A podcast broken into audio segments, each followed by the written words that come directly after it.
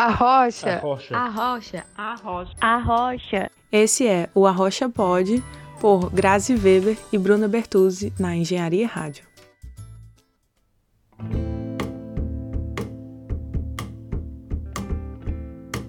Olá, queridos ouvintes, bem-vindos ao Arrocha, o podcast que vai te dar aquele pontapé que te falta para tirar suas ideias do papel. Eu sou a Bruna e estou aqui com a Grazi para conversar com vocês sobre pessoas, gente como a gente que estão fazendo suas ideias se tornarem realidade. Eu sou a Grazi e esse é o Arrocha Podcast, nosso talk quinzenal. Aqui queremos ser espaço de conversa de forma empática, relaxada e realista. Vem bater um papo com a gente sobre essas ideias, bora fazer essa troca de experiências de aprendizados. Hoje vamos entrevistar Graham, um empreendedor e curioso por natureza, um grande amigo que já fez de tudo um pouco e vai compartilhar muitas dessas experiências com a gente. O programa de hoje vai ser em inglês, mas calma que vai dar tudo certo. Pode continuar escutando que o episódio está muito legal e é ótimo para sair um pouquinho da zona de conforto, além de dar aquela treinada nessa língua que eu sei que você sabe.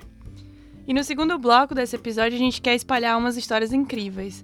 E para você que também quer compartilhar ideias ou conversar com a gente, entre em contato nas nossas redes sociais. A maioria delas é a Rocha Podcast ou a Rocha Pod, é bem facinho de achar. E a gente está no Instagram, no Facebook, no Twitter e no Spotify também. That we are is the result of what we have thought. So today we are going to interview a very special guest who is not only our colleague in the course but a very very good friend and partner in crime. And he's a rebel British, now based in Porto, has two degrees in engineering, worked for several several years in the navy and is so creative, curious and proactive that it's inspiring. It's an honor to have you here for our second episode and welcome Graham Allen. Thank you for having me. Okay, Graham, so tell us a little bit about you. What is your story? So I was born in the UK. Um, I come from the south of England, uh, an area called Kent, not far from London. And in my late teens, I joined the British Royal Navy as an engineering apprentice. Um, studied marine engineering, specifically electrical engineering, and went to work on hunter killer nuclear submarines. Um, was an electrical technician and then a reactor control and instrumentation technician. From there, I did a stint at the submarine escape training tank near Portsmouth. Um, I was in charge of maintenance of, of all of the engineering systems in the facility. It's basically a 30 metre deep swimming pool, um, a column of water in which the Royal Navy teach new submariners how to escape from damaged submarines. And worked closely with the submarine parachute assistance group, who are a bunch of crazy people that jump out of aeroplanes into the sea to rescue submariners that have needed to escape from submarines. Thankfully, during my time in the in the navy, we had no no need for that. After the navy, came out and took my first civilian job, working as a project manager for British Gas, a particular unit of business unit of British Gas that was focused on installing heating controls, um, advanced computerized controls onto fairly antiquated heating and ventilation systems, mainly for the for the Ministry of Defence and government buildings, to try to um, inc- improve the energy efficiency of these very old buildings with very old uh, building service systems. Um, I grew fairly tired of the lack of innovation in that area and started to look around for a new challenge and found a, um, a relatively young startup that was looking to hire a project manager. So I went across to them. We worked in the area of energy from waste, where we would take organic waste and put it through a process called anaerobic digestion to create biogas, which could be used as a fuel in an engine to, to generate electricity and heat. Um, and we scaled this process, the, what's usually in um, fairly large scale equipment, we scaled it down to very small equipment that could fit inside shipping containers and deploy it. We could build these systems in, in the factory and deploy them directly to where they were needed. Um, I was in charge of various elements of the engineering throughout my five or so years with the company. um, and um, left the company as head of international production, working with production partners um, in various countries to to build the system. And whilst I was there, I studied uh, my second engineering degree, which was in mechanical and manufacturing engineering. To bring that up to, to where we are today, one of the projects that we worked on in that company was here in Portugal, uh, working with Continente, the, the supermarket chain that, that, you're familiar with, I'm sure. Uh, and I was the, the project manager and the, uh, I suppose, the contract manager, the, the customer liaison person for that, that project. Uh, and spent a lot of time here in Porto during the life of that project and afterwards to help the customer through the teething problems that, that, that um, any innovative project like that is bound to have. And I fell in love with the, the country and the city, and I decided to stay. Nice. That's a very, very interesting and different career you have. And I'm interested about um, what were you in high school? What do you think it happened when you're very young that shows your personality now? Okay, in school I didn't try anywhere near as hard as I should have done. I was usually not paying attention in lessons.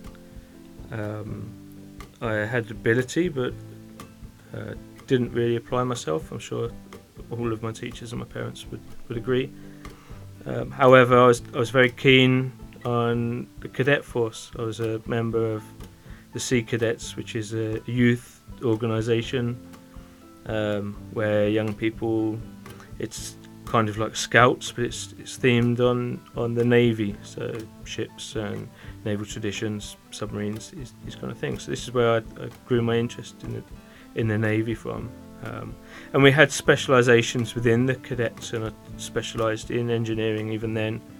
And that was very simple things like um, stripping down and overhauling small outboard boat engines, uh, and, and simple projects like this. But that's that's where my real interest lied in the, the hands-on approach and the, the very applied approach that I could see applying to something useful for me in the future, which would be my career in the Navy, which at the time I, I was very focused on, rather than the academic stuff that, that I saw being my, my school classes and my school lessons. Thankfully, even without applying myself too hard, I managed to, to just scrape through my exams and to, to graduate with the grades I needed to, to be accepted for the apprenticeship in the Royal Navy. You've been creating business and a ways to earn money or entertain yourself since always. So, what's your favorite invention, or which one you loved to work on the most? I think the one that I loved to work on the most, and certainly was the most fun, was the ghost hunting idea. I hired for the night a fort, a hundred years old fort, particularly the tunnels beneath the ground below the fort, and uh, hired a psychic and sold some tickets, and some people came along, and we spent the night of uh, Friday the thirteenth a few years ago, searching for ghosts underneath this fort. It was cool. Did you find any ghosts? Yeah, yeah. There's all sorts of uh, strange things going on. And how did you came up with this idea of ghost hunting? It's it's a little bit original. We it, could say that. Yeah, it was, it, um, there were a lot of TV shows on at the time. I don't know if it, if there still are, but certainly at the time there was a trend of of TV shows um, doing this exactly this same kind of thing with the likes of Derek Acorah and Yvette Fielding. Um, there didn't seem to be much happening as a live event uh, kind of setup, so um, I saw uh, an opportunity and uh, and created one of my own. And it was really good fun. I can only imagine. I would never go because you showed me pictures of the fort, and it was really scary. And I, I got impressed that people actually go there for events, right? Yeah, yeah. It was it was scary and it was great fun. Um, I keep saying it's great fun. It really was. But the the thing is, after kind of being in that um, that environment for the event lasted about five or six hours. Um, and you know when you've you've watched a horror film at home and it's late at night and you, you turn the film off and then you need to turn the lights off and, and go up to bed. Um, even if you you don't necessarily believe that there are things in the house, it's kind of scary. So after the event, with five or six hours of all of these paranormal activities going on, um, as the, the the person whose name was on all the paperwork for the hiring of the venue. I had to go through to make sure we'd left, left no litter and all the candles were extinguished and so on. Um, so yeah, walking through the tunnels under the fort in the pitch black, all on my own after five or six hours of ghost hunting was uh, was a, a, little bit nerve wracking to say the least. How was the feedback from the people? Did they like? Oh, they loved it. Yeah, yeah, they really loved it. I had, I had a Facebook page and loads of um, uh, five star reviews coming in on the on the Facebook page and asking for the, the next event. Uh, unfortunately, I didn't didn't put on a um, a second event. Didn't repeat the the thing due to other sort of commitments in my life and not having the time for it at, at that stage. But uh, but yeah, it was, uh, the feedback was really positive. Uh, we know that you are an entrepreneur by nature and that you already worked in many new business and new companies as well, um, as launched your own ones. And what are the main things you've learned with your experience in the field? I'd say don't be afraid to make mistakes. Try things.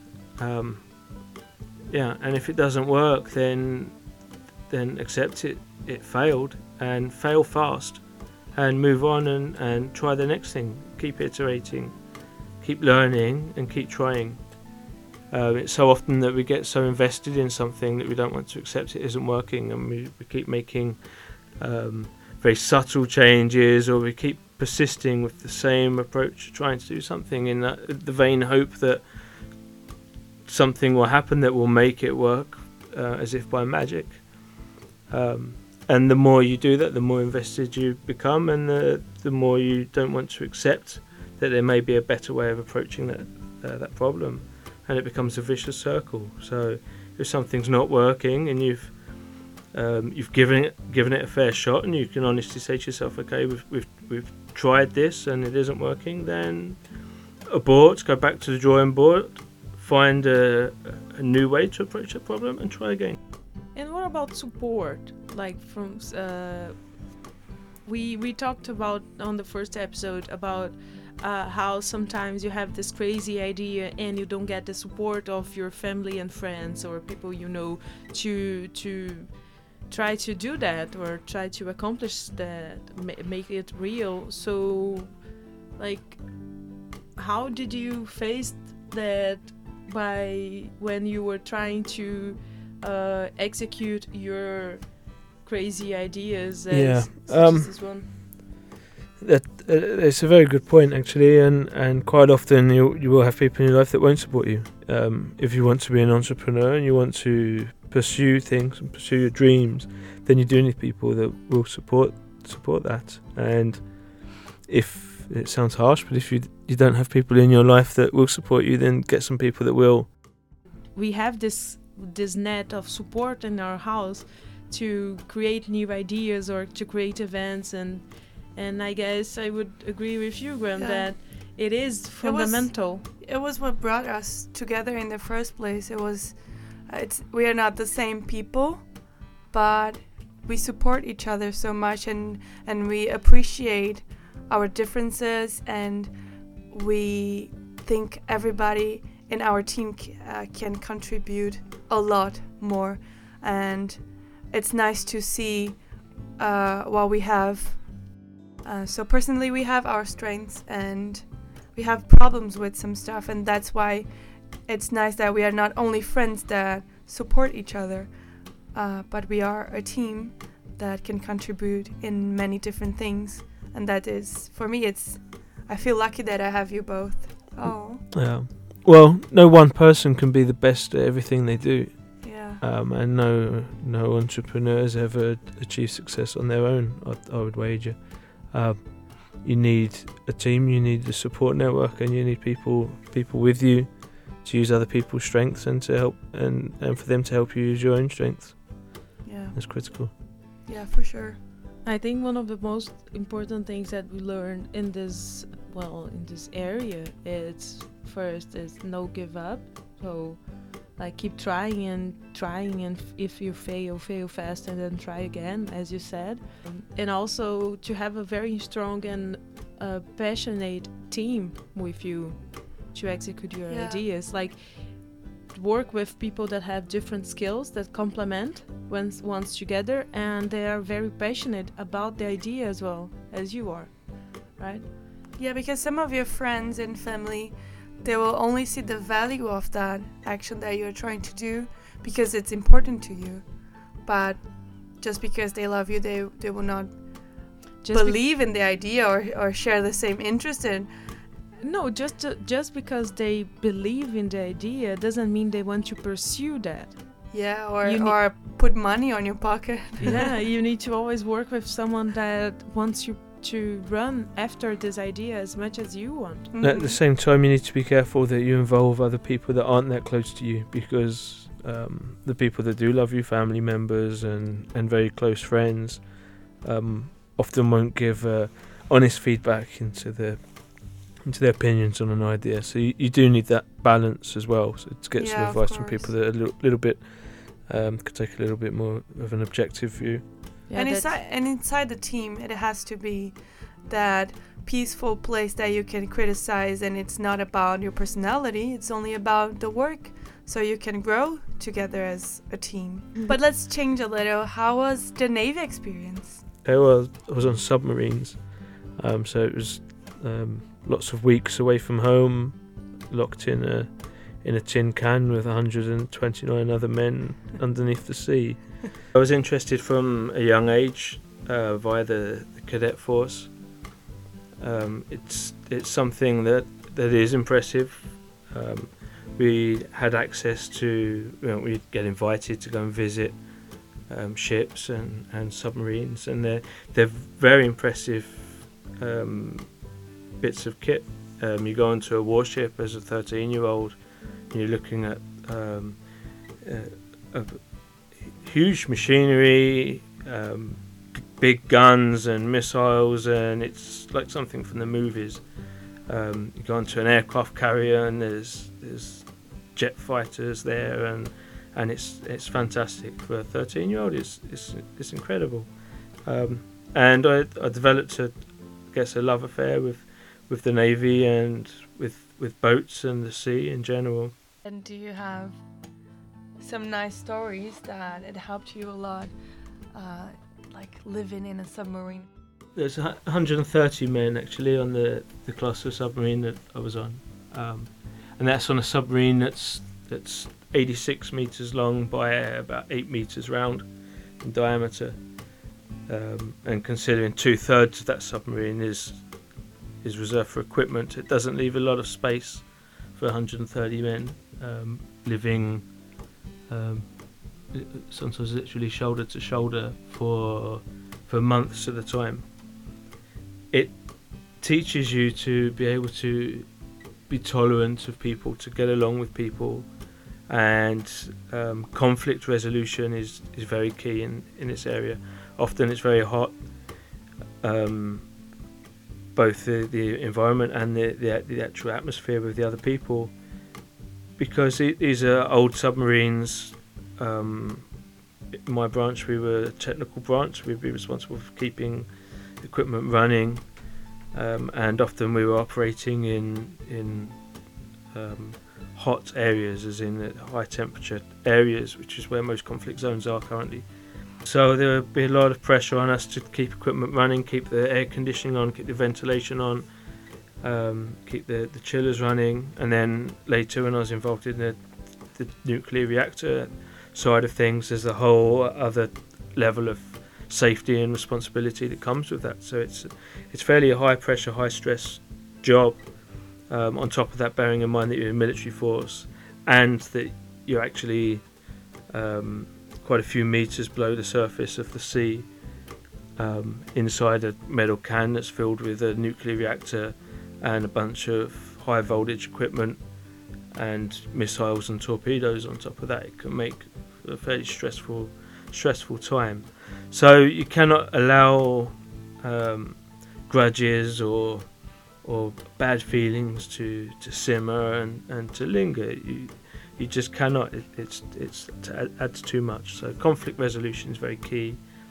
Um, and dealing with any any problems if, if somebody is annoying you then then you deal with it and, and generally people don't annoy people that much in in that kind of circumstance because you have to learn how to um, how to, to live and how to act in a way that, that's considerate of others and how to get on with people. And what do you miss the most about being on Navy and submarines? The professionalism, I suppose, and the sometimes the the structure and the organisation um, in a in in a civilian organisation anyway, and particularly in a startup, things are often disorganised. And I love the disorganised. I love the chaos. But sometimes, just sometimes, I miss the the, the structured organisation. Everything exactly on time. Everyone in exactly the place where they need to be, and everything running like clockwork as you as you get in the military. But I only miss that sometimes. Most of the time, I love the chaos. Yeah, that's why you are in Portugal. That's why I'm in Portugal. That's why. So after uh, coming here to work in Continente with your previous uh, company and falling in love with the city and climate, uh, why did you feel the necessity of studying entrepreneurship? Well, I think there are two main reasons. Um, one is simply that I wanted to be or want to be an entrepreneur. Um, in my last position with the startup company, I worked closely with an entrepreneur that um, impressed me, very impressive an impressive lady. Um, however, it, obviously, when you're watching closely with um, somebody doing something, you can't help but feel, okay, maybe there's a better way of doing it, or I'd have done it this way, I'd have done done certain things differently. So I want want to do it myself the next time, and to gain a little bit of structure and a little bit of the knowledge to help me to do that. Um, I guess a foundation to build upon. Then I think. Uh, the Miet course, the entrepreneurship course, offers that. Um, secondly, I'm here in Portugal and I don't have a network, and I, I feel um, a network is is fairly critical for any entrepreneur, not just an entrepreneur, but for anybody that wants to get anywhere in business or or in a career. Yeah, it's it's it's a nice way of seeing things. And do you think that the courses it will provide you um, the knowledge that maybe you can only have by doing because you you you did you wanted to do something different with others business but not your own idea and maybe your own idea will come with different mistakes and different situations and problems do you think the course such a, a as the one we do, do you think it will help you with the future situations? Sure, I think it will. Um, I don't know if it will necessarily give me um, the knowledge not to make mistakes. I think that I will still make mistakes, but I think it will equip me. I certainly hope it will equip me with, with some tools on how to to foresee those those mistakes before they become too costly, but also how to how to plan, how to gain an edge um, a competitive advantage, if you like, um, on the the on the myself in the alternative reality that, that didn't do the course. So just to give me that, that extra extra boost and a few extra tools in my toolbox. It was the same with our our architecture office. We know now, learning the, the tools we are learning, that we had so many mistakes before that we didn't think about it then because we didn't know that there were solutions for them and that we could do something different and that in a way that people already thought about it people already did the mistakes before. And and i agree with you. I think it's it's maybe a step ahead of stuff by studying entrepreneurship we uh, realized that we started a business back then with the architecture business without knowing um, the small things and the small tools to run a business properly and to make it successful. And I think I agree with you that by studying entrepreneurship and innovation, for example, we learn some tools that we can use to prevent failing or to prevent uh, making so many mistakes as you normally would without these tools. And, and just because you are a good architect or any professional any professional, uh, it doesn't mean that you know how to to do business. So it's a different thing. It's a different area, and it's sad that I think it's sad that this type of knowledge is not so spread around that everybody that could uh, have the potential to have good business or have good ideas like could be um, presented to those tools like without so many courses and without uh, investing so much like more online stuff about it maybe. So any advice for your previous boss? Yes, um, really to go back to what I was saying about the lessons that I learned and to fail faster and to, to, to pick up and, and try a new approach. Um, we wasted a lot of money and a lot of time chasing problems in the same way of solving them that that we should have seen early on was never going to work.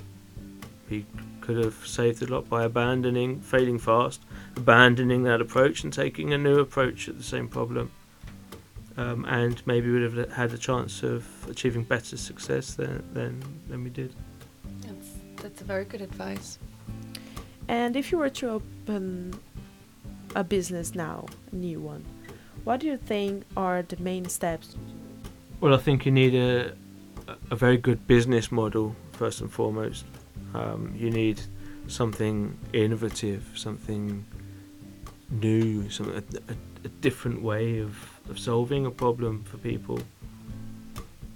And without that, then well, I, I'm assuming you're asking me um, about an innovative business, um, in which case that's valid. And I also think, like, in adding a little bit, I know that what the question was for you, but I would add that also, like, keep track on what is happening on the world so you can keep adapting your business and your business model to what hap- what happens in the world as it goes. Sure, sure. Flexibility is, is is critical. You need to be able to be agile and, and to adapt to a changing landscape all the time. Yeah, and to talk about a, uh, a little bit about the dirty part of working, what was the most unprofessional thing you've seen someone do? Oh well, I was a submariner in in the Royal Navy, so I've seen men running around naked and um, uh, sitting on tops of torpedoes with nothing but a cowboy hat. Oh, no. um, yeah, and plenty more stories that, that would be too X-rated for for this radio show. I'm sure. so we should stop all the professional questions and talk more about that okay. it's way more fun. so you don't have any pictures about that time Uh, no, I'm afraid oh, not. No. i was Uh, going to buy now Cam- cameras are banned on uh, military submarines. I'm afraid. Oh, that's so why that no evidence exists anywhere, not even on Google. oh, okay Oh, that's, a shame. So, we finish the interview, and you step outside here and find a lottery ticket that ends up winning $10 million. What would you do? Well, I'd spend the first million on Vinho Verde. Um, no, of course, in, in in reality, I would, I would hand that ticket to the police because it doesn't belong to me. Oh, But um, if I'd legally purchased that lottery ticket and won ten million uh, dollars or, or euros, hopefully, I would. Um, well, I would use it to Im- invest in my own startups and uh, and probably some interesting ones of, of some others and and maybe a few of my, my colleagues at Miet. oh, nice. For example, um, what would be the amount of in this 10 million that you would invest in your own ideas? Oh, almost all of it. Almost all of it. You really trust your work. Good for you. In my, in my own ideas. Um, So, what is the most useless talent you have? floss dance. I've, I've seen it. It's not a it's not a talent. I'm sorry Yeah, to but it say. is useless. yeah. What is what is it? The floss dance. Go Google it. It's a it's a thing though. Oh, Floss dance. oh, I'm sorry. um, okay, we need to well, we need to respect the talents, Yeah. the different and useless talents of people. so, What's the most interesting thing you've read or seen this week? I would say probably Google um, accidentally owning up to hiding microphones inside thousands of Nest home security systems that they'd sold into Oh. people's houses. I didn't know That's that. Interesting. Oh, yeah. And Yeah. illegal. And a very personal question now. What do you want to be when you grow up? I want to join the navy. Oh. So cute. Well, I want to be happy. Above all, I want to be happy. I want to feel that I've made a difference, that I've achieved some of, at least some of what I've set out to achieve, made a success of, of some things, um, made a difference to this world, and, and made myself and the people I care about happy. Um, and with that, I'll be satisfied. That's what I would like to be when I grow up. oh, that's beautiful. So, Graham, tell me, well, well, after this long interview, would you like to do some question for us? Yeah, well, um, the obvious question is, yeah, Arrocha podcast. What's the what do you hope to gain from from the future of this? Well, I would guess like uh, for us is the same thing as well you with the ghost hunt. It's fun. We've realized that we are the, the friends that our the our friends normally go to uh, ask for advice or to I don't know to talk about some crazy idea they had or something like that. And we normally talk with the fri with our friends to push them to go and and make that happen whatever it is. And we thought we discussed uh, uh, between us to why won't why shouldn't we talk with more people people that we don't know but we could help anyway. And we thought about having fun doing that. So that's why we i think we gathered the podcast idea and that's why he, it has a name that is very fun. That's Arrocha um, because yeah why can't we tell talk about uh, entrepreneurship or executing your own idea your crazy idea uh, in a fun way right? It's fun. It's hard but it's fun as well. Yeah, and I and we both uh, think that we should never hold information. And as we learn in our masters, I think it's nice to share this content with people, like some basic tools and some basic things we've learned that it will help people just to get out of that mindset of I cannot do and to create a more um, a, a different way of thinking, more like I can do that, but what do I need to do that, and to create uh, more action in in for individuals, for for people, and I, I think we both uh, have this dream to to make people just do what they want to, just to to be creative and to put some action in their lives because sometimes we have so many problems and we have so many mental uh, issues that provide us to do what we want. And if we step by step do something that will bring um, some happiness or some satisfaction in in any way, I think it's already something um, very important to to to bring to our lives. I think uh, I would resume as saying that we want to be the supportive friend for for you to I don't know like listen or talk a little and then go ahead with your crazy idea because why not?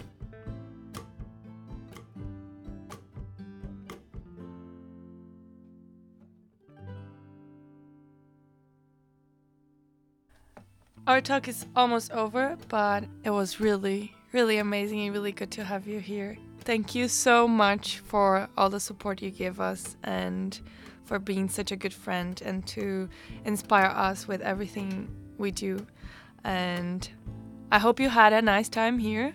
Thank you for inviting me in, and um, thank you for the interview, and thank you for the coffee. You're welcome. Now you have to say like our our sentence. You have to say Vai lá e arrocha. Vai lá e arrocha. Good.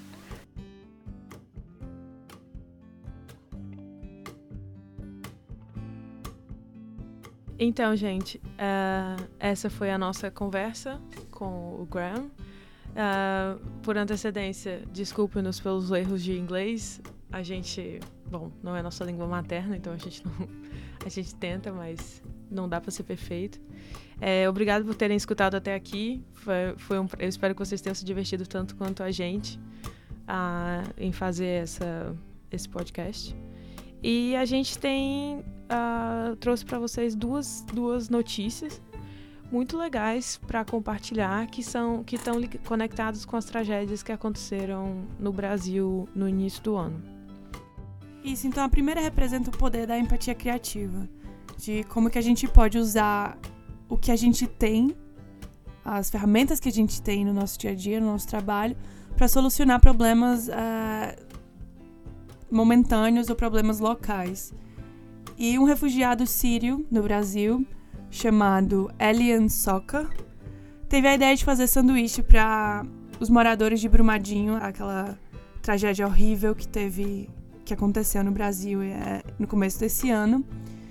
E ele decidiu fazer esses sanduíches e distribuir pela cidade como forma de agradecimento. Então, ele fez uma entrevista com o um jornal e a jornalista perguntou por que, que ele estava fazendo aquilo. E ele falou que era a forma que ele tinha, que ele pensou de agradecer o país que recebeu ele. E eu achei esse exemplo bem prático, assim, de como a gente consegue tirar nossas ideias do papel de uma forma criativa com as ferramentas que a gente tem e totalmente empática e pensando no coletivo.